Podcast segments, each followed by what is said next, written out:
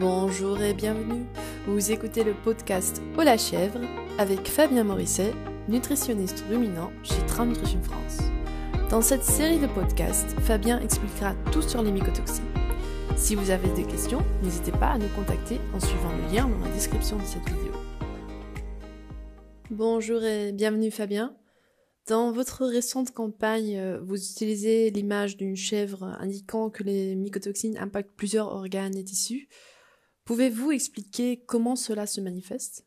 Comme je le précisais précédemment, la plupart des mycotoxines sont dégradées dans le système digestif de nos ruminants. Sauf que nous constatons des effets néfastes dus à ces métabolites dans nos élevages.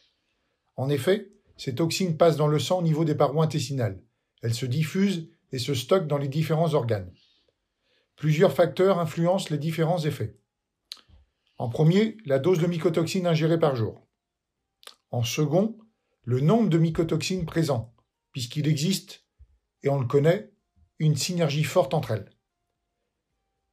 En troisième, la durée d'exposition aux mycotoxines, qui est souvent responsable d'un passage subclinique à des troubles chroniques.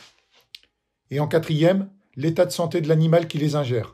Les effets des mycotoxines dépendent avant tout de la bonne santé de notre animal et en particulier de sa flore ruminale et du statut de son foie. Merci beaucoup Fabien. Vous pouvez nous trouver pour un nouveau podcast la semaine prochaine.